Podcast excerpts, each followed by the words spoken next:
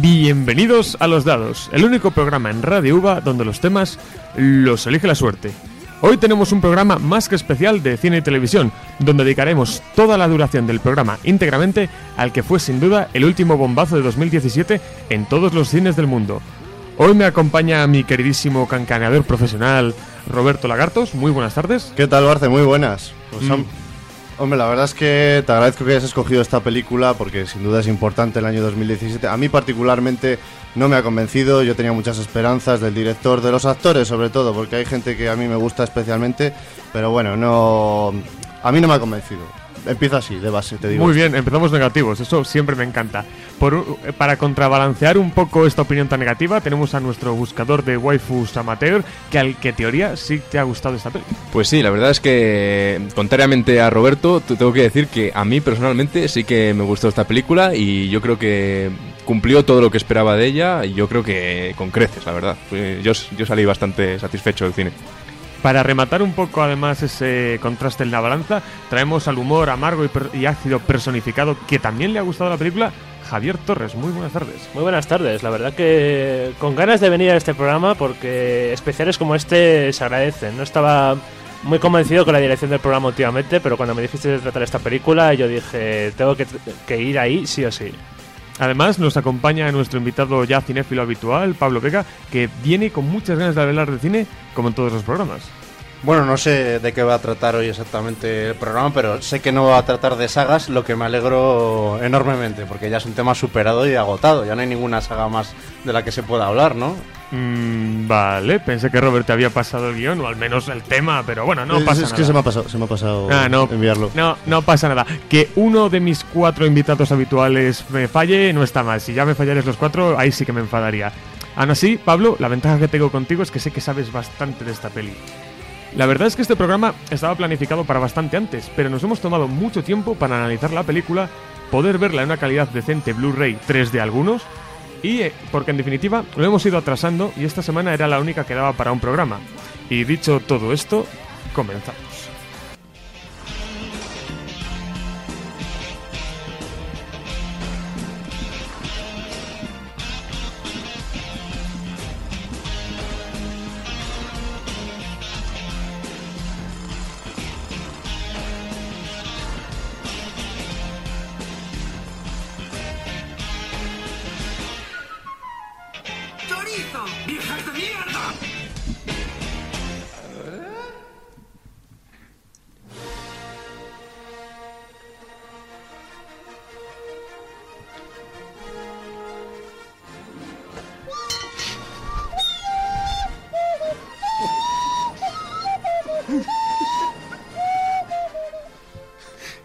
Bueno, Pablo, resúmeme en pocas líneas la película del especial de hoy. Eh, pues sí, tengo que decir que mm, afortunadamente Javi y yo pudimos ver esta película en versión original en el cine, que es lo que hacemos normalmente, eso, siempre intentamos disfrutar de la versión original, pese a las trabas que tuvimos para ello, porque la verdad es que eh, hasta última hora no los cines a los que vamos normalmente no anunciaron que esta película se iba a poder ver en versión original e incluso pensamos que íbamos a tener que esperar a que saliera en Blu-ray. Pero por suerte, esta película, que se estrenó el 29 de diciembre, de Disaster Artist, es sin duda equivocarme la mejor película que vi el año pasado. La verdad es que a mí personalmente me encantó. Coincido, ya- eh, yo incluso que la he ido a, a ver dos veces y me alegra que dediquéis tiempo a películas nicho como esta Los Dados y que incluso le dediquéis un especial, ya que para fans de, de Run como Vale, nosotros- vale, se acabó. ¿De qué estáis hablando? Pues de Disaster Artist, ¿no? No, no, esa no es la peli de que tocaba hoy. De hecho, esto es lo que suele pasar cuando le pasas a la gente el guion o ni si, y no se lo lee o directamente ni abre... Este tío que dice. No, no, en serio, es que no, no, no habéis ni abierto el puñetero mail, de verdad, me, me- joder. Bueno, mira, Robert, tú que al menos sueles estar un poco más atento a esto, a ver, cuéntame, empieza. Pues si es que ya lo, dice, ya lo dice Pedrerol, nada de becarios. Si es que te he dicho que esta gente no puede venir al programa. A ver, está claro, tranquilos chavales, ha habido una confusión aquí. Yo creo que Barce, para ahondar un poco más en el tema, tendrías que haber sido un poco más conciso antes del programa, bueno, pues haberle dicho a la gente de qué película íbamos a hablar, tal vez con haber dicho un dato clave, que es que fue estrenada el 15 de diciembre, pues estos fallos de última hora, pues se habrían evitado. Vale, no, ahí fíjate, ahí tienes razón, aunque con vosotros dos ya estoy un poco cabreado y ahora con Pablo Vega otro poco por lo del principio. Pero bueno, tú que más o menos parece que te lo has leído y estás puesto. A ver, venga, cuéntanos, venga, Bueno, va, va, va. No quiero pecar aquí de, de humilde ni nada parecido, ¿no? Bueno, en realidad Pablo la verdad es que no se ha equivocado mucho porque, bueno, esta película también ha sido un taquillazo, todo hay que decirlo, y ha gustado mucho más de lo esperado y además tiene lo que yo te decía antes, el actor eh, principal, que es la figura del pro wrestling, que aunque a mí no me gusta mucho, John ¿Pero Cena qué? está... ¿Qué dices? Sí, John Cena, el que le ¿Cómo pone la voz a Ferdinand, el toro, el toro animalista, Toro ¿este que no? animalista. La de si 2017, es- no- 15 no- de diciembre. Que no estamos hablando de eso. Sí. ¿Cómo que no? ¿No, No. la película esta? Vamos a ver, la del animalista, el toro que, que no quiere cornear a la gente. Esta película rarísima, que a mí no me ha gustado nada. No, se acabó. No, no, no, no. Que en serio, eh, todos vosotros, esto es lo que me traéis cuando os estoy haciendo preguntas bastante, bastante claras. ¿No sabéis de qué peli estoy hablando? Pues yo, ahora idea. no, ahora mismo No, no. a mí me has No descolocado caigo. completamente. No caigo para nada. A ver, de Star Wars, el episodio 8, ¿vale? Los últimos Jedi, que ha sonado hasta el maldito tema, que está sonando ahora mismo, que lo puse al final del programa anterior. Pues macho, pareces de Superman. Eso, eso que ha sonado no era Star Wars, yo creo. ¿eh? Joder, no, iros a tomar por culo, de verdad. Yo no pensaba puedo- que es que no teníamos los derechos No, en serio, estoy harto, no, siempre igual, nunca leéis nada, nunca hacéis nada, Tío, joder. Pero, pero que tampoco es para tanto. ¿Cómo que sí? No, mira, y no, se acabó, no, se acabó. No solo el programa, se acabaron los dados. Fuera.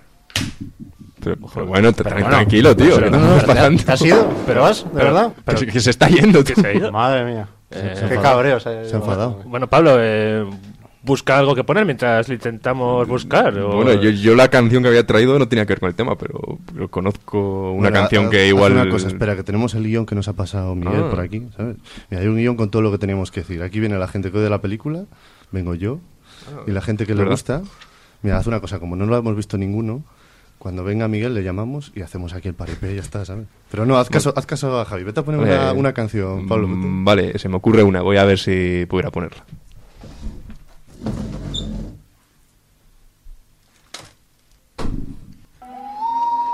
Eh, a ver cómo va. No, yo, yo sé muy bien cómo va esto de la mesa, pero voy a ver, voy a intentarlo un Vamos poco. a ver, dale al play, Pablo, dale al play, chicos, no es tan O difícil. sea, hay muchos botones aquí. Quita esa, mierda rojo. que está sonando y dale al play, al botón. Espera. Eh, a ver. Ah, mira, esto es el, esto es el volumen.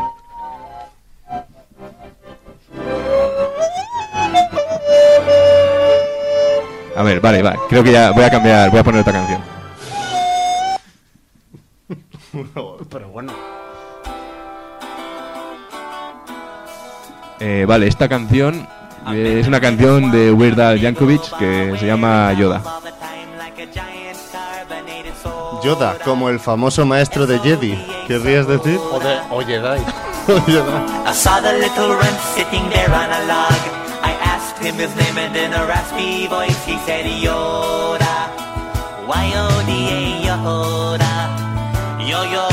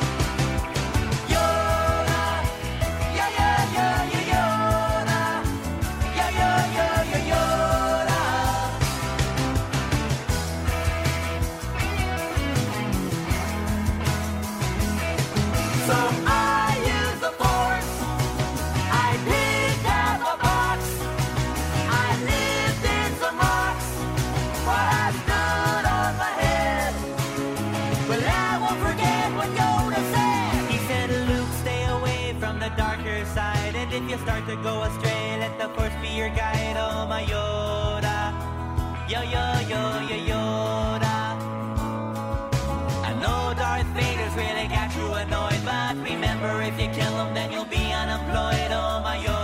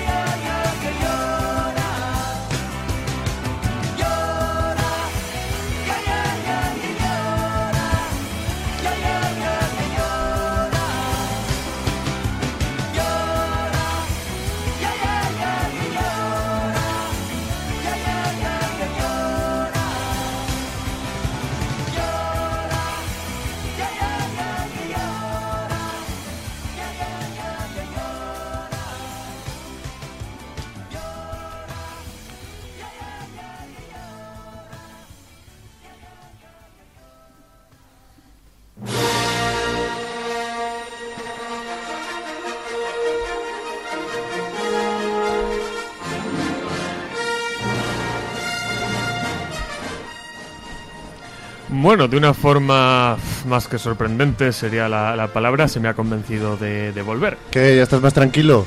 No mucho. ¿Ves la lo verdad. fácil que es? Pones la música. Todos nos enteramos de que estamos hablando de Star Trek, quiero decir, de, de la guerra de las galaxias, de Star Wars. Ah, pero esta no es de Indiana Jones. Eh, correctísimo el chiste. Muchas gracias por volver, Barce. Perdónanos la eh, confusión, perdónanos, no, pa- chico, pa- pero es, es que, que ha pasado no, así. no, o sea, el programa está a punto de acabarse, ya no el programa, todo. Es que, Esto le pasa hasta a los más grandes. Ya, a claro. Herrera, a Luis del Olmo, a todos les ha pasado y te ha tocado a ti ahora. Pues venga, al carrer. al carrer.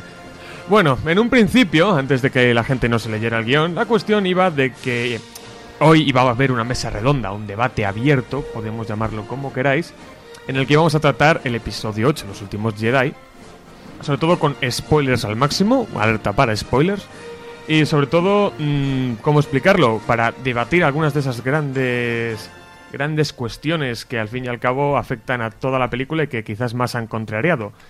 En un, en un primer lugar, mientras que en El despertar de la fuerza la mayoría de los espectadores están de acuerdo en que actúa como una carta de amor a la trilogía original de Star Wars y la actualizaba para demostrar cómo con esta gran franquicia podía seguir gustando a crítica y público y por supuesto, lo que más le interesa a Disney, hacer dinero y continuar con una entrega bianual y que cada año a año mete lo de la- una historia de Star Wars. Ya es casi el remate. Mientras, en- por, el, por el otro lado, Los Últimos Jedi ha dividido por completo a crítica y público, ya que por un lado unos adoran los cambios que ha llevado a cabo el director y guionista Ryan Johnson y cómo ha explorado ciertos aspectos de la franquicia, además de haber jugado con ciertas expectativas. La otra mitad, por supuesto, ha odiado esta- la mayoría de estos aspectos e incluso ese cambio de filosofía y metodología en una película que parece contradecir muchos ejes centrales de los anteriores. Y hoy, en este programa de, de especial, abro esta mesa redonda para debatir acerca de la gran y todopoderosa decisiva película. Sí, ¿por dónde quieres que empecemos? A ver, en esta hoja dice que a mí me toca ser positivo.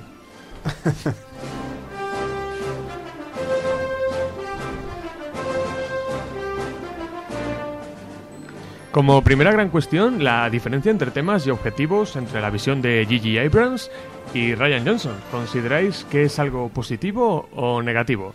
Pablo Núñez, deleítanos. Os deleito, os deleito con mi opinión. Pues mira, yo yo no soy hater del Despertar de la, Fuerza, de la Fuerza. A mí es una película que sí, sí que me gustó, pero es evidente que en el fondo sigue siendo un, un refrito ¿no? de, la, de la saga original, que evidentemente es mejor que las precuelas, pero eso tampoco era muy difícil.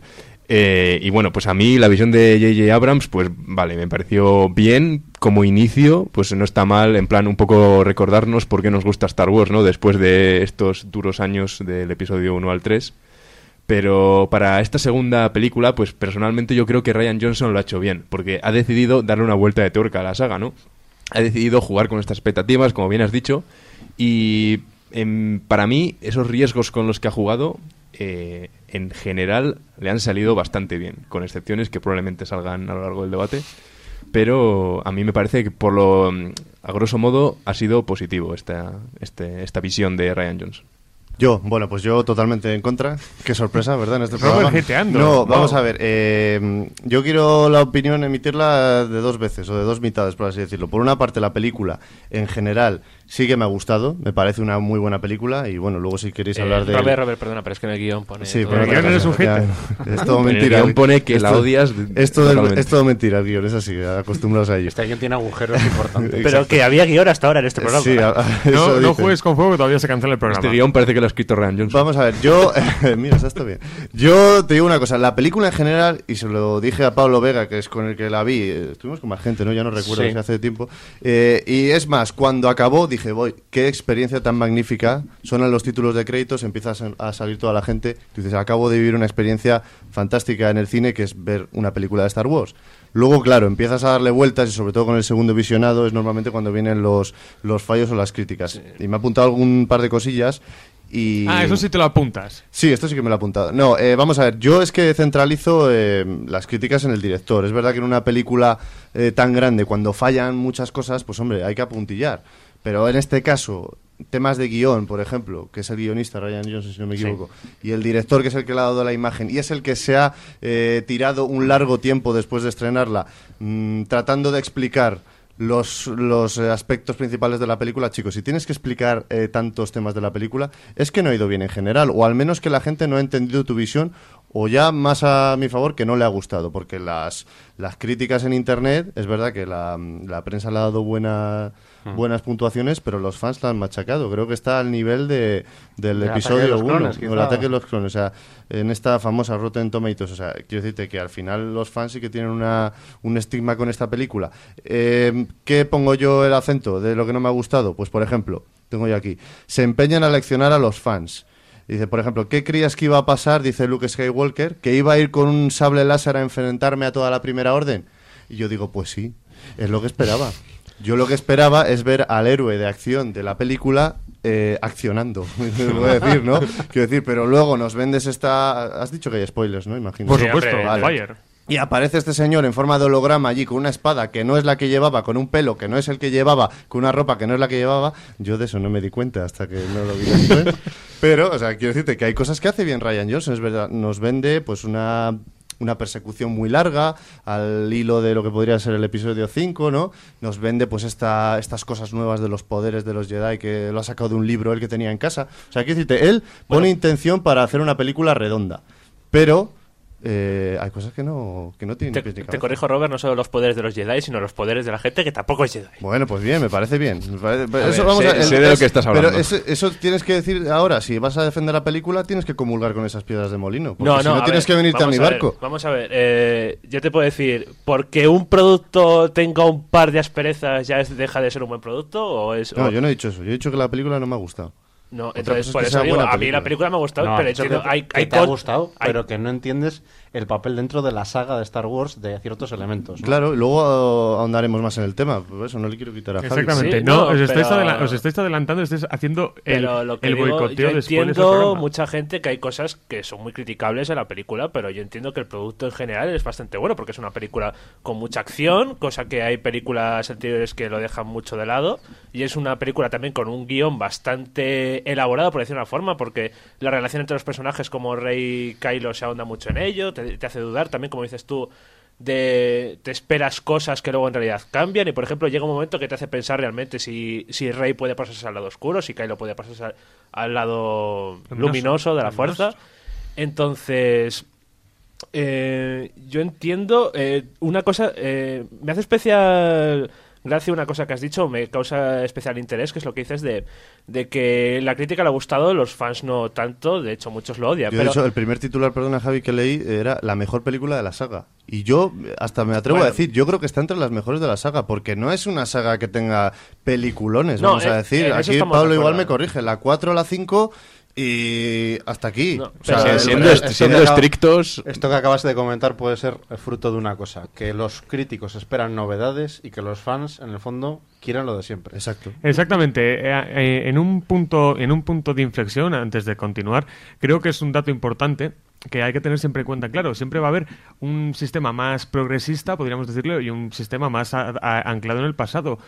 Mucha gente que estaba muy contenta con el despertar de la fuerza, estaba contenta con el despertar de la fuerza porque era, como he indicado al principio, una carta de amor, por decirlo de alguna manera, a la trilogía original.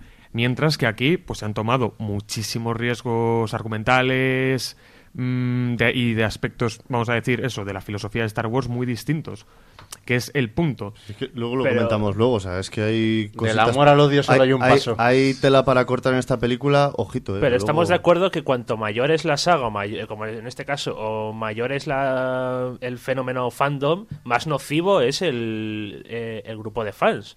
Y en este caso de Star Wars es o haces exactamente lo que yo espero y hace eh, que es que encima es eh, quiero esta cosa pero al mismo tiempo quiero todo lo contrario que no, y no puedes contentar no puedes contentarles nunca Es entonces que yo creo que... se ha hecho mucho ruido por parte de ese colectivo yo creo Pero si es que al final son siete películas las que había antes, quiero decirte. Y son generaciones muy diferentes, quiero decirte. Tíos de, de 30 años que fueron a verla por primera vez, que igual ahora con 50 más o menos, han vuelto a ver la película y salen como descontentos, salen pues eh, fundiendo un poco el ceño, digo yo, ¿no? Y me parece que tienen toda la razón, por lo que hablaremos después, por giros de, de guion que me parecen un poco absurdos. Y Pero hay una prueba de si una película es un éxito o un fracaso. Ah, bueno, por supuesto. La taquilla. Hombre, pero es que ha dicho, mira, ha dicho Javi, es que es buena película. Coño, es que qué presupuesto tenía. ¿Qué esperábamos? ¿Que fuese un- una chusta? Hombre, pues un no. presupuesto alto es una película, lo que he dicho yo al principio, me parece una experiencia cinematográfica extraordinaria, pero claro, como fans, que creo que somos, o al menos un poquito, pues oye. En, en muy pocas palabras, voy a ir de izquierda a derecha, eh, esa diferencia ¿no? entre temas y objetivos entre Gigi y Ryan, rápidamente, ¿es positivo o es negativo? ¿Pablo? sí, como ya te dije hace unos minutos. Sí, sí, pero quiero resumen en pocas palabras, dos líneas. Dos líneas, obviamente. Periodismo. Eh, periodismo. Periodismo. Titular, un titular. Titular. A ver, cuenta las palabras. Puigdemont, héroe o villano. La nueva visión de Ryan Johnson, en oposición a la de J.J. Abrams, es positiva. Bien, te has, te has quedado corto, pero bien. Javi, para mí todo lo que sea cosas nuevas y no lo mismo de siempre es positivo Roberto. A mí me parece negativo porque, por el sencillo motivo de que tú en el episodio 7 estás mostrando unas cosas, eh, marcas un camino, una línea a seguir, eh, sea el director que sea o sea las personas que hayan decidido en un primer momento. Y ahora llega este señor, Ryan Johnson, que además tiene mucha potestad, por lo visto, porque va a hacer las siguientes. La siguiente trilogía. Me, entera. pa- me parece extraordinario, me parece estupendo, pero chico, en la 8 te has cargado todo lo que han intentado explicar en la 7. No quiero entrar eh, demasiado porque vamos a parecer aquí súper ferolíticos, pero líder supremo Snoke ha ganado el poder como... eres como Sarda en la es esta noche ¿eh? No, perdón, es que vamos a ver. Es que, un es que- titular y es tú te desplayas por tu cuenta es que es un tío que ha ganado el poder con un referéndum que no era referéndum. No sabemos cómo ha ganado el poder. Es el Máster de Cifuentes, lo ha ganado los así. padres eso. de Rey parecía que eran súper importantes y ahora no son nadie. ¿Qué pasa? No, porque ¿Qué los broma padres, es los esta? padres de Rey son los padres. No, ya, bueno, es que, mira, mal, no estoy de acuerdo. Muy bien. Y Pablo Vega, cinéfilo, op- opinión rápida. Me parece en principio bien que cambien de director y que añadan nuevas eh, incorporaciones a la saga, nuevas ideas, mm, nuevos paradigmas, pero ahora el tema es que en el episodio 9 vuelve JJ Abrams. Se volverá al episodio 7, a la senda del episodio 7, se hará como que no pasa el 8 o mm, se adaptará un poco a lo que ha dejado Ryan Johnson. Esa es la duda que tiene mucha gente. era todo un sueño de Ryan Johnson Era todo, eran todo un sueño de Kylo Ren. Y cambiando un poco a uno de los puntos más controvertidos de toda la película, el nuevo Luke Skywalker. Alguien que no es para nada ni como en las anteriores entregas, ni como en esa especie de leyenda que se crea a su alrededor en el universo de Star Wars. Y cómo se comporta durante toda la película, dado que no se le representa como un Obi-Wan o un Yoda, que es lo que la mayoría de fans esperábamos, al menos en un principio. Eh, Roberto, ¿tú qué opinas sobre todo de, de Luke? Bueno, yo por no repetirme lo que he dicho antes, esperaba un héroe de acción y no esperaba un héroe acabado, un héroe pues destruido por motivos que tampoco se nos explican, es decir, por algún motivo, bueno, sí, más o menos, porque le traicionó su sobrino y tal y cual, pero no me parece lo suficiente como para que empiece a sacar eh, colaciones de porque los eh, ¿cómo era Los una frase? ya tienen que terminarse. En su en su un acto de soberbia coronaron al no sé qué.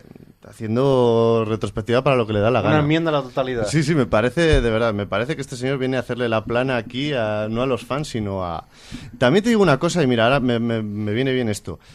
Hubo tantas críticas en el 7, porque como tú has dicho era una carta de amor a Star Wars, que yo creo que el estudio se ha visto influenciado por esa decisión y dijeron, bueno, pues ahora os vamos a cambiar todo, vamos a darle la vuelta al mantel, y yo creo que es donde pecan, y es donde los fans han dicho, mira, por aquí no. Pero ya no sé qué me habéis preguntado. O sea, por eso te digo que El nuevo look. no me ha gustado, no era lo que esperaba. Eh, una hora para que se encienda una espada láser. ¿Esto de verdad es Star Wars o es Star Trek o qué es? Pero te digo, Robert, eh, hablando del nuevo look, eh, te pongo una comparación muy una comparación muy clara. Gran, Tori- Gran Torino, le hemos, le hemos visto aquí. Hombre, Eh, que- ¿Tú te esperas que Gran Torino, Clint Eastwood, con 60 años, 70 que tiene, llegue y diga, soy el, 87 ahora. que no, que no. que estén a favor, que griten vamos a- ¡Muerte! Que no, so- Javi, no. soy, soy el viejo del barrio y me lío a tiros y en la escena final llega a la casa, se lía a Vamos a tiros ver. y sale vivo? Pues No- con Luke pasa lo mismo. no o sea, hemos no hemos dicho... tu niño de, tu niño interior No dice, joder, ilusión, quiero, no que llegue, quiero que llegue Luke y se cargue Mira, a toda la primera Siento, hora. siento, a, antes nada, antes nada, Vale, a todo nuestro público que no haya visto Gran Torino que Javi acaba de hacer spoilers a machete. Hemos dicho que íbamos a hablar de spoilers y no hemos concretado. Esa concretado. película es absolutamente necesaria la figura de Clint Eastwood porque tiene todo el sentido, porque es el tío que está cabreado y al final incluso es bueno. Pero es que aquí eh, todo lo hipoteca a Ryan Johnson para encender la chispa, que encenderá no sé qué, la luz de pi, pi, pi, pi, pi, y tiene que aparecer ahí un holograma porque a él le viene bien. Claro. Y a mí no me parece adecuado, me parece que lo que se esperaba del personaje y lo que esperaba el propio Mark Hamill que es el actor que le ha dado vida durante muchísimo tiempo, bueno, durante mucho Ya, tiempo. pero es que a Mar- hace a m- 40 años. Millones de años, claro. Pero es que a. Mark Hamill le pagan por actuar, no Bueno, por escribir bien, el guion. perdóname, y yo creo estaréis conmigo, y si no me, me da igual, que Mark Hamill es lo mejor de la película. Y cada escena que tiene se roba la película, Sí, y, para, sí. y para mí en la que aparece ahí, aunque sea un holograma, bueno, a mí me la colaron. Y yo creo que es gracias a Mark Hamill por el convencimiento que tiene. Eh, lo Entonces, bueno si el de- señor se ha quejado incluso de, de que el personaje no le parecía bien, ¿qué vamos a venir nosotros a reescribir un poco todo? De hecho, luego él reescribió eso que has dicho tú. Le hizo una Sí, continuación. bueno, claro, porque si no igual no sale en la 9. Ahora ha dicho, no sé si lo has leído hace poco, que ya no le interesa salir en la 9, que le da igual si sale o no. Ya, bueno, eso de momento, hasta no, que- perdona, me parece que hasta que, el, el hasta, tío que debería- siento- hasta que Disney saque el, el billetón. el- el tío me parece que debería cuadrarse, porque en la 7 han matado a un personaje principal, en la 8 han tenido la oportunidad de matar a otro. Que En lo han este hecho, que lo han hecho. Eh, bueno, no, el Leia que murió. Está decir. claro que en la 9 Leia no va a salir. In real life, quiero decir que murió. eh, Venga, han- han- perdón, han matado a otro que no tenía por qué haber muerto y en extrañas circunstancias, ojalá no. Perdona, eh, ¿cómo es esto de que no, si no han enseñado el cadáver es que no Que ha no ha muerto, el personaje? ¿Esto es. Star Wars o Juego de Tronos? No, no, me parece, debate. me parece bien, me parece bien. Incluso puede que el, el Stark este esté vivo todavía. Porque como- Todavía. Claro, no se ha Le visto han, la unido, cabeza. le han unido la cabeza y ya está. Ah, hemos- ah, la, apuesta, la, apuesta está, la apuesta está hecha. Hoy hemos venido a destripar todo lo que podamos. hoy hemos venido- Yo en el guion lo que tú has dicho, yo venía a dar por saco. A más eso- a ventajas- eso he venido. Este programa tiene más referencias a la cultura pop que Ready Player One, cierto, magnífica película que recomendamos desde aquí. Y un poco volviendo a lo de antes, quiero eso, un resumen del nuevo look en un, pa- en un par de frases. Pablo Núñez. Pues le han puesto como una especie de traje distinto de Jedi, luego le han, tiene el pelo un poco más largo y, y una barba poblada, ¿no? Es el nuevo look. Sí, sí, eso. El nuevo y mejorado. ¿no? Venga, venga, me retiro. Des- despedi- despedido. Javier Torres. Eh, del nuevo look, solo decir que menos Clint Eastwood era el bueno, y el malo y más Clint Eastwood el Gran Torino. Yo ya he dicho, Pablo, que te da que Bien, bien. Pablo, en pocas líneas. O expláyate, ya. Yo creo que es como Obi-Wan, pero bebiéndose la leche esa rara Verde. del, del bicho. ese. Magnífico. Es Es colombiano. por eso está aquí Pablo. Nosotros venimos de comparsas. Una cosa, eso me recuerda. Eh, Robert, tú que eres el hater aquí, eh, porque no ha venido Nieto y se supone que No, era no, la otra parte, pero eh, hay gente que critica el lado cómico de Luke en esta película. ¿Tú qué opinas? Porque No sé si tiene. Hombre, a mí me parece que esa línea de guion, la que dice. mm, ayudadme un poco, lo de. Has dicho todo lo que has dicho está mal, ¿no? Está mal. Todo, todo, Sí. absolutamente Sí. todo lo que has dicho está Exacto. mal. Y cuando está Rey extendiendo la mano para ver la fuerza y coge una hoja y le dice, mira, ahí está la Sí, fuerza. bueno, a mí eso me parece bonito porque eh, mm, redunda un poco en lo que decía, no sé quién lo decía por aquí, en el personaje de Yoda, ¿no? Que es verdad que ahora le ves con perspectiva. Sí. Yo, claro, yo no puedo ver a Yoda con la perspectiva que tienen los que solo, por así decirlo, vieron en su momento las tres primeras. Porque, claro, yo le recuerdo, pues, el típico que va revoloteando con la espada y un tío muy sabio, no sé qué, pero que se la cuelan también por otro lado porque no ve al malo que le tenía al lado. Eh, entonces, Lucas. bueno, yo a mí el tema de las gracias sí me parece seño No es que mucha gente que lo ha criticado y digo, No, joder, pues es que en Star Wars siempre ha habido fíjate, eso. En tema de humor, el que me, me chirría un poco es el inicio cuando empiezan a hacer el momento gila este de Sí. hola, ¿es el enemigo? Hola, sí, perdón. Sí, No, eso es pero Está parece general que se bastante- ponga. Eso me pareció un poco A mí me parece bastante- Hombre, a mí, pues a mí pero me está parece- bien para definir el personaje de Poe, porque es un, es Bueno, un, un cachondo. es un y para, y para sí. criticar el del general este que pinta Pero, bastante. pero, es que pobre- me hace, pero es que me hace, solo para acabar, pero Sí, es que bien, me hace gracia eh, el episodio 2 que ha sido tan criticado y nunca se critica que el personaje de Anakin interpreta a un falso actor. En plan, es un chiste continuo durante toda la película y ahí que sea un chiste no, no, Ah, no lo critica Los nadie. memes Te- de las te, precuelas. Se acabó, Anakin. La altura me da ventaja. Te critican todo lo demás. Pero bueno, la ya. línea esa mítica de... Me gusta la no arena. me gusta la No, la arena. arena.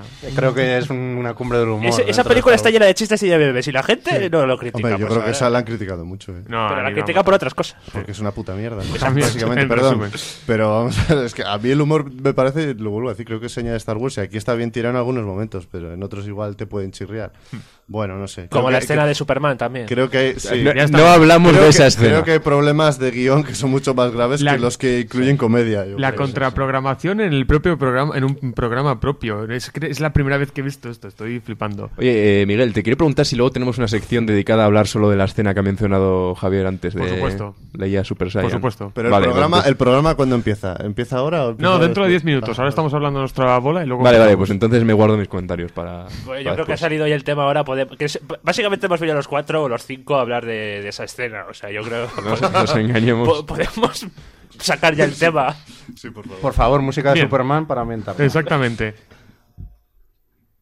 Ah, pues sí, hombre. A mí la verdad es que mm, me chocó un poco, pero tampoco me pareció tan raro, la verdad. No, o sea, ¿Qué es lo que te molesta exactamente de esa...? de, re- de repente Leia es un... O sea, e- es la- o sea, para mí directamente es la peor escena de la saga, pero es en plan... ¿Desde cuándo se va a usar la fuerza? ¿Por qué? O sea, de repente tú piensas que la van a matar y dices, no, eh, te sacan el Deus Ex ahí de repente, no, Yo no, sé, viva. yo no sé si, si esa escena era la que se iba a utilizar para dar muerte al personaje de Leia y en un determinado momento lo cambiaron porque eh, yo es lo que barruntaba viendo los trailers, ¿no? Ya, pero entonces, ¿por qué sale. Luego sale mucho el resto de Claro, la película? o sea, Sí, el guion está bueno, hecho para ella. No lo sé, la verdad es que es algo que a mí me gustaría saber. Y además, fíjate, ya que empezamos aquí, creo que pierde el director una oportunidad única de darle más negatividad al personaje de Kylo Ren. Eh, porque bueno, luego juegan durante toda la película a saber si va a ser bueno o va a ser malo. Yo todavía no lo tengo claro, quiero decirte. O sea, yo creo que el personaje está preparado para darle otra vuelta porque no sé, está Pero- dudoso. Se supone que ahora es malo malo ya, ¿no? Sí. Sí. Porque bueno, La ni si- decisión la ha tomado, se supone. ni siquiera, ya ni, eso si- no, ni no tiene siqui- vuelta atrás. ni o- siquiera ha sí. intentado matar a la chica porque más o menos la podía haber matado perfectamente, ¿no? Sí. Bueno, de verdad que. El- Tengo la cabeza hecha un lío. Qué pereza, de verdad. De hecho, el, el momento, el momento re- recomendamos meme de Leia, buscarlo en Google, porque es que esta canción le va que ni al pelo.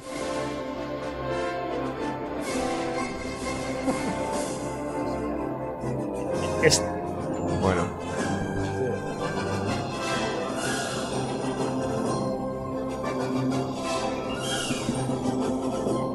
Para quien tenga un gusto musical relativamente malo, es el tema principal de bueno, Superman. po- podías haber puesto esta o el tema de Mary Poppins también. Sí, también, o sea, cualquiera de los dos, o el de, o el de Shooting Stars también. Pero- pero- Haciendo un pequeño inciso, no es el mejor meme de esta película. El mejor meme, sin duda, son los pectorales de Kylo Ren. por supuesto, Ben Suelo, Ben Suelo for the win. Pero hablando de Kylo Ren, dice Roberto que habían perdido la oportunidad de darle más negatividad. ¿Tú querías que matase a Leia? Sí, yo creo O sea, que. o sea, es que me pasaba lo mismo al final cuando digo, se, se va a cargar a Luke, en serio, después de, ma- de matar a Han Solo en la primera...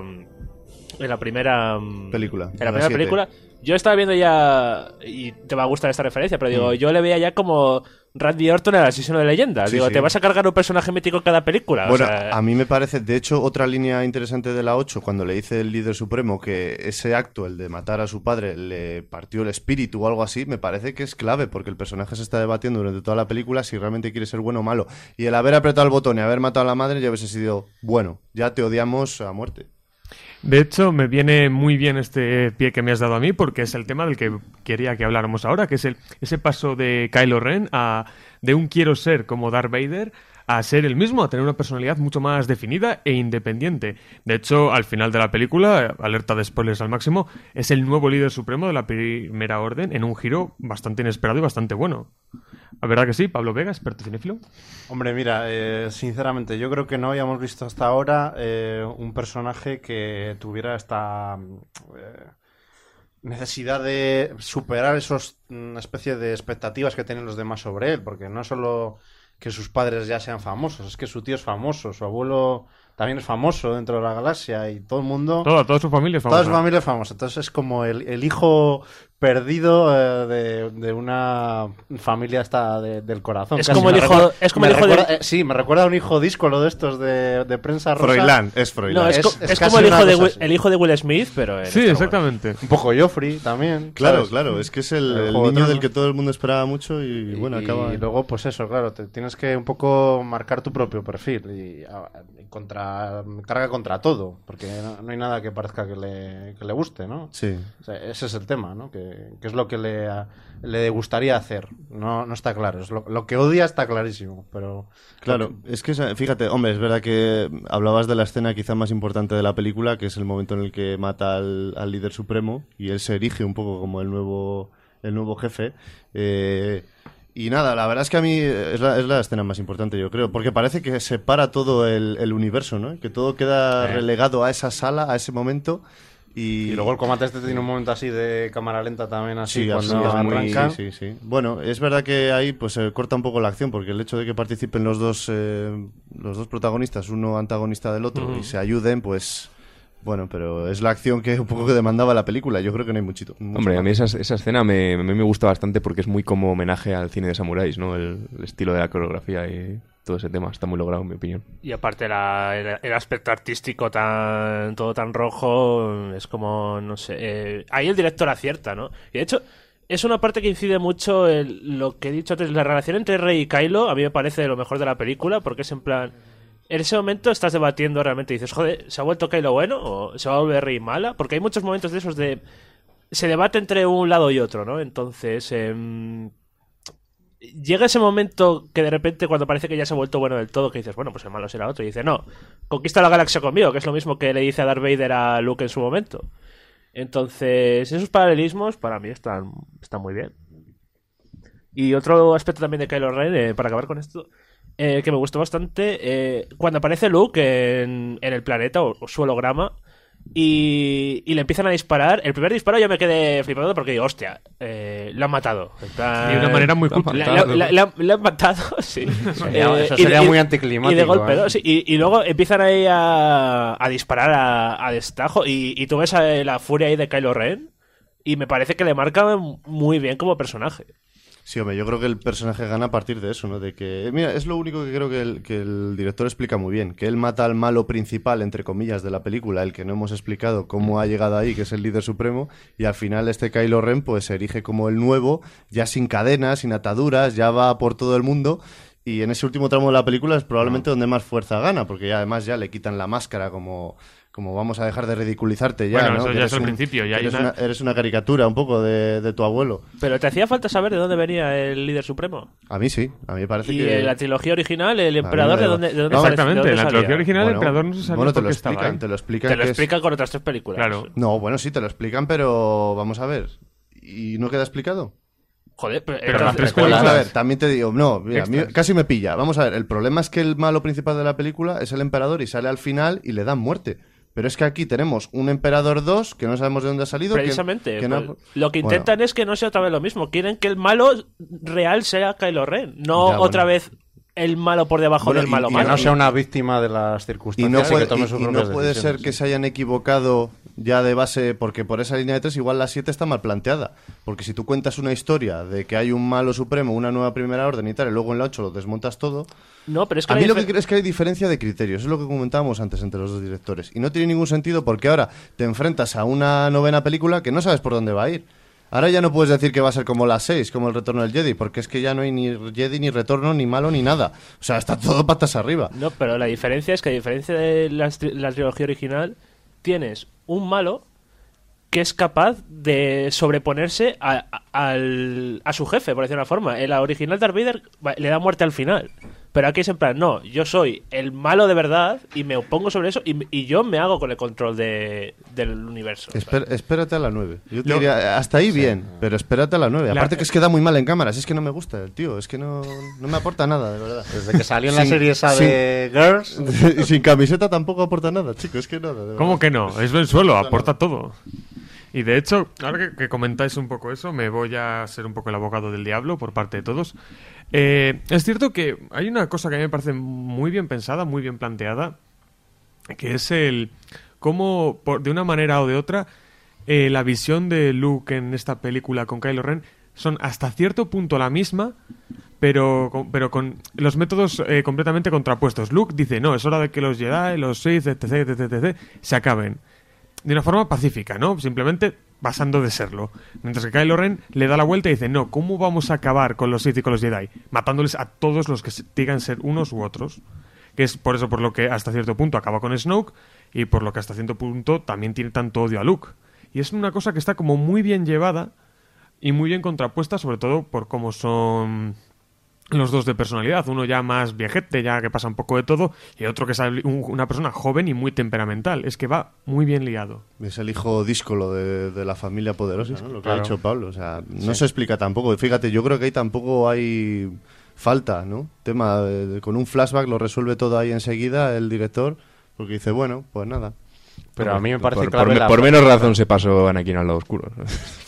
A mí me parece clave en relación a lo que dices tú, la frase esa que le dice Luke de, mm, bueno, aunque me mates siempre me vas a llevar con, contigo, o sea, me vas a tener siempre en la cabeza metido y al final le dice, hasta luego, ya nos veremos, chico, o algo así, no sé, como en plan de, bueno, porque aunque me elimines físicamente siempre vas a estar acordándote de mí, Sí, sí. entonces no vas a poder superarlo. No, a mí, a mí me parece el mejor tramo de la Está, película, el eh, más poderoso, sí, porque es donde, más funciona. donde empiezas a entender un poco por dónde va la película. Yo no sé si lo entiende también mi compañero Junior Vieira. ¿Qué tal? Buenas, tardes. buenas. Que es que ya nos está robando tiempo Barcenilla del programa especial que tengo que hacer yo, pero bueno, esto es así, los directores. Sí, sí, que, que es que me traes aquí invitados ahí en desfase. Yo le he dicho, pasa sin llamar y me ha hecho mucho caso. ¿Te has dado cuenta cómo Sí, al sí. final los que mandamos... De hecho, de hecho es muy gracioso porque esto, esto es, es el, el- un poco como, como un hotel. Aquí entra quien le da la gana. Es No, increíble. coño, es compañero del Cajón Violeta, estudiante de periodismo, muy bueno, por cierto, y va a venir aquí a remontar un poquito lo mal que lo hemos hecho hasta ahora. Sí, bueno, te has perdido el principio, que me he ido del programa y casi acabo a puñetazos con los cuatro. Fantástico.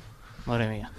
yo no sé si- ¿A ti te gustó, Junior, la peli o no? No Yo sé si me, la has te- visto. me tenéis que perdonar, pero no he visto ni una película. ¿No has visto nada? Venga, por favor, una. puedes abandonar el estudio en este Me, momento. eh, me encanta. O sea, tú, eres- tú, ves, tú te balanceas a ti mismo. Me traes a Pablo Vega, me traes a Pablo Vega, que entiende un montón y le gusta la saga, etcétera.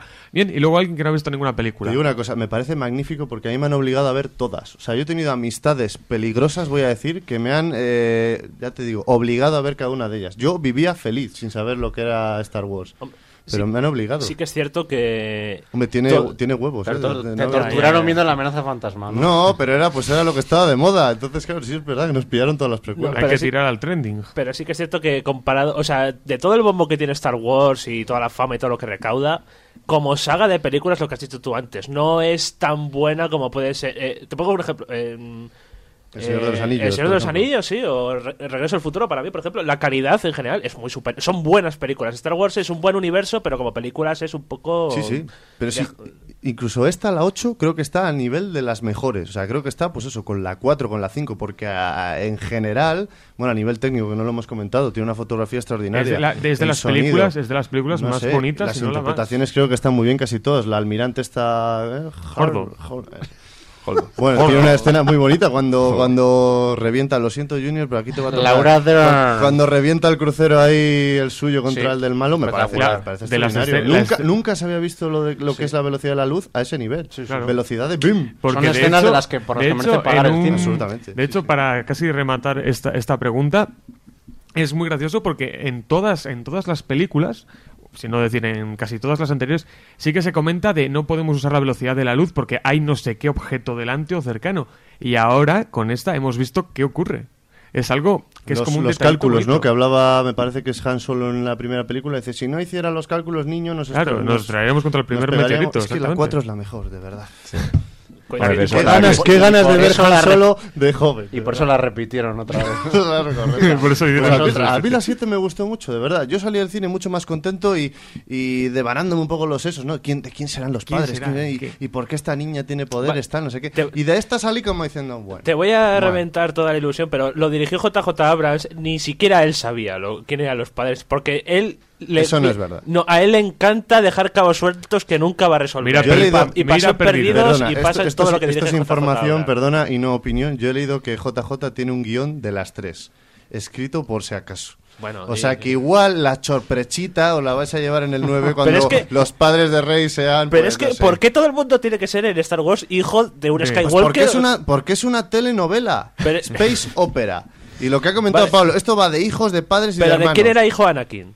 Exactamente. Pues de los Midichlorians. Pues era. Es- pues de la fuerza. De la fuerza. Claro, pues Rey igual. Era sale hijo de. Jesus. Hijo de Jesus Christ. Es que el peor, lo peor, y ya, y con esto ya de verdad y de forma definitiva, pasamos a la siguiente cuestión, es que George Lucas quiso hacer, quiso hacer un, una, equi- una equiparación, y no es broma, y lo dijo hasta él, de Anakin frente a un Jesucristo. Y no es broma. Y me parece bastante, claro. y Sí, me sí, parece Como bastante Keanu feo. Reeves, eh, bueno, no es porque nos Otra vamos vez, a hablar no, de no, sagas, ya ¿verdad? Pero- otra vez hablar de sagas. Matrix, Superman, Correcto, mismamente, sí, que sí. también Pero es envían a la- Tierra para cumplir una misión. Totalmente. Pero es que es absurdo cuando todos sabemos que Anakin es muy superior a Jesús. Y mucho más guapo que este, que, ¿cómo se llama? Adam Driver es, ¿no? Pensaba que ibas a decir Jim Caviezel. No, no, Sí, no, sí, sí. Y se tiene una mujer que está mucho mejor. Muchísimo También. mejor. Bueno, es verdad, ven solo cómo funciona. Es a, a vela o a vapor, porque no sabemos si, si le van las tías o los tíos. Porque igual a Rey lo que la quería era para Emperatriz, ¿sabes? También no te sé si me entiendo. Sí. Tensión sexual no resuelta. Exacto. Se- la- resolverá. La, manita ahí, esa manita. Se resolverá en el episodio 9. Ojalá. Y ahora la, la cuestión que también ha dividido muchísimo a los fans y que os planteo aquí, que es que ¿encaja esta película en el universo de Star Wars o rompe en exceso con las anteriores entregas? Javi, ¿tú qué opinas? Yo opino de que habláis de Star Wars como que fuese Zidane o Maradona. E vosotros hablan de Pedro León, parece que estás hablando de Zidane o de Maradona. Magnífico.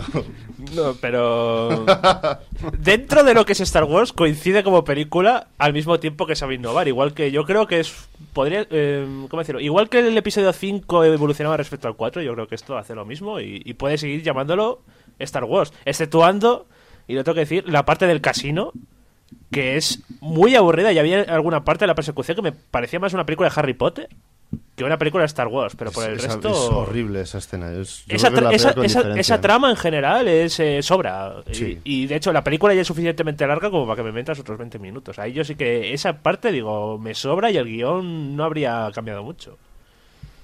No, la verdad, yo en ese sentido estoy de acuerdo que esa escena, bueno, esa escena más bien, es- una- esa subtrama eh, la metieron un poco para darle más papel, supongo, a Finn y a este nuevo personaje, Rose se llamaba, sí.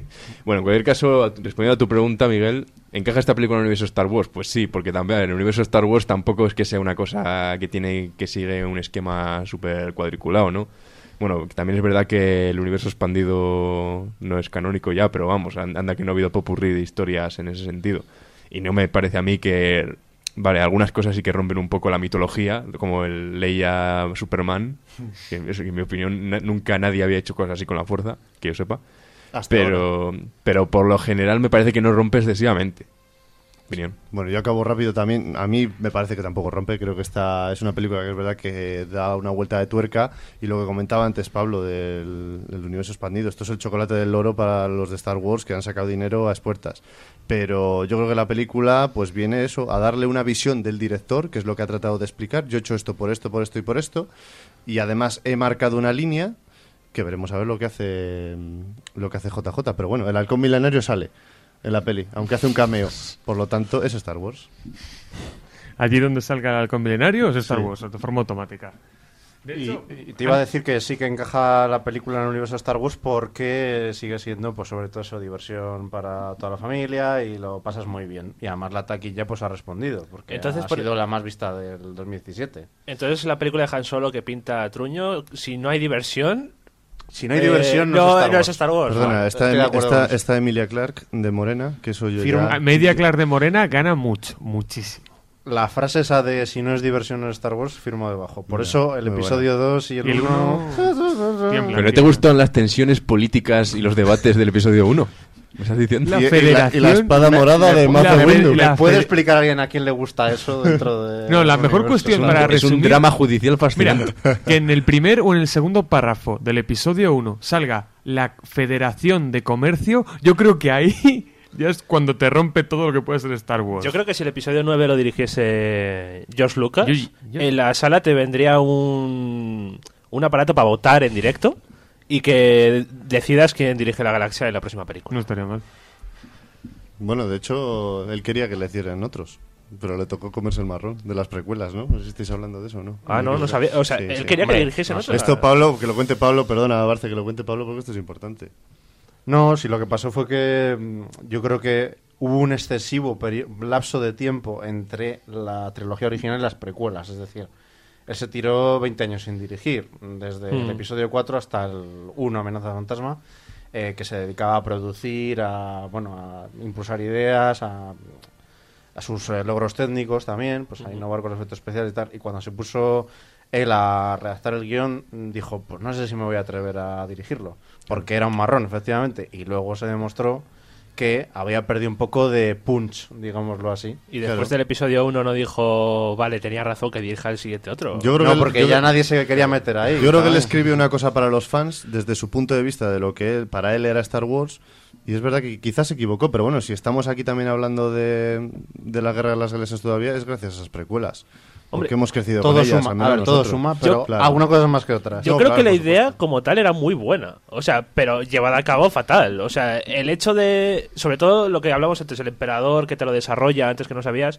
Su plan como tal de no, gane quien gane, Yo yo, gano. yo gano. Claro.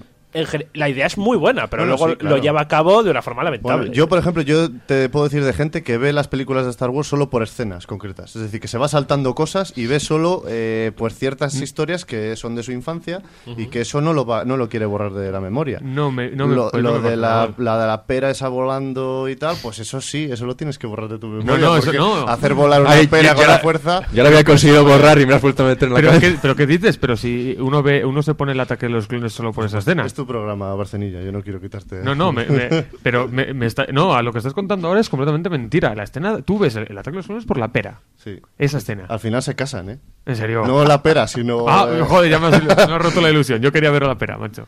Y sale Samuel. Jackson con el ese Correcto, morado. es lo que he contado yo antes, que habéis pasado de mí. Y además creo que se lo dijo a George. Le dijo, George, quiero una espada morada. Y dijo, Sí. ¿por qué no, Samuel? A ver. Y ahí está. Ah, es Sam Jackson. Es, ve- es verídico eso. Sí, sí, sí, es Sam Jackson, él puede hacerlo. Es magnífico. Él mismo pidió el color Y de Jango super Fett, de- un personaje que a mí me encantó, la verdad. Que luego es verdad que se le explica el hijo, que da un poco... Mira, está bien explicado ese linaje, por cierto. Bueno, es porque hay que vender el juguete, es el juguete que más aquí vende. ¿Qué pasa? Que todos son familia de alguien en la galaxia. Familia...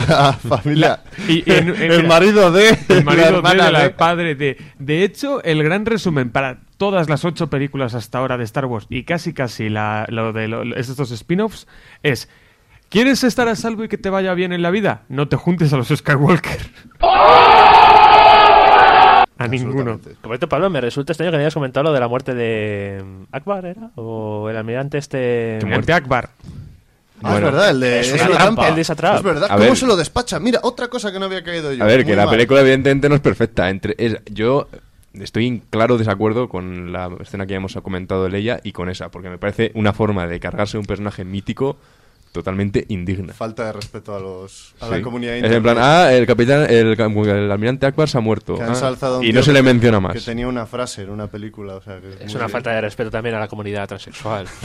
Ya que estamos. ¿Por qué exactamente? Porque es una trampa.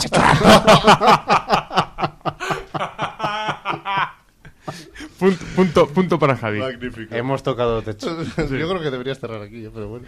Arriesgate. Yo no, quiero rematar con una última pregunta, pero esta vez en vez de eh, dialogarla tanto, quiero que volvamos a seguir con el planteamiento en muy pocas frases. Que es que, ¿cómo creéis que retomará el amigo JJ Abrams desde aquí? ¿Más continuista con sus propias ideas o se acercará a un planteamiento más arriesgado a raíz de este episodio 8? Pablo Núñez, cuéntame. Un planteamiento continuista con un toque arriesgado. Muy genérico. Yo creo que el toque continuista de Abrams ya es arriesgado. Es decir, lo que va a hacer es... Dejo 10 cabos sueltos en el episodio 9 y ya de cara a una trilogía dentro de 10 años ya lo resolverás.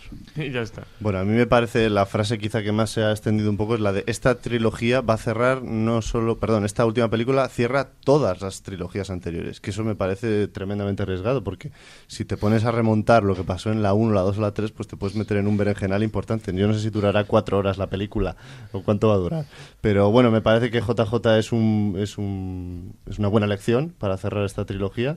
En la 7 dio buenos gestos, creo que es la tercera película más taquillera de toda la historia Sí. del cine.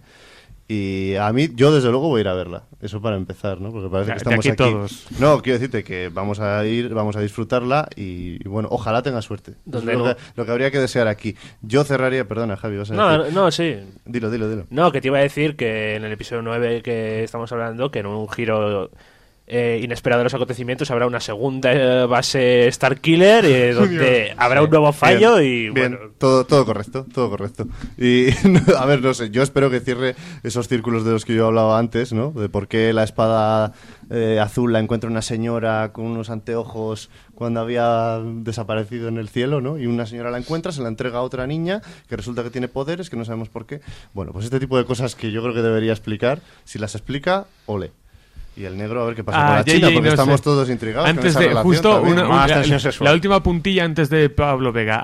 A JJ no se le da muy bien explicar las cosas, en eso podemos estar relativamente de acuerdo, a tema de cerrarlas.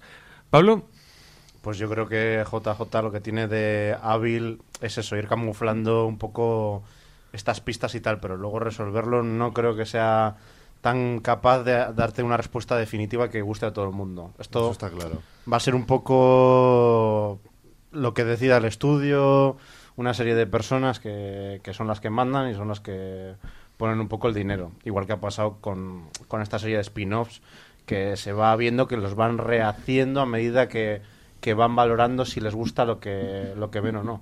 Y que incluso cambian a los directores.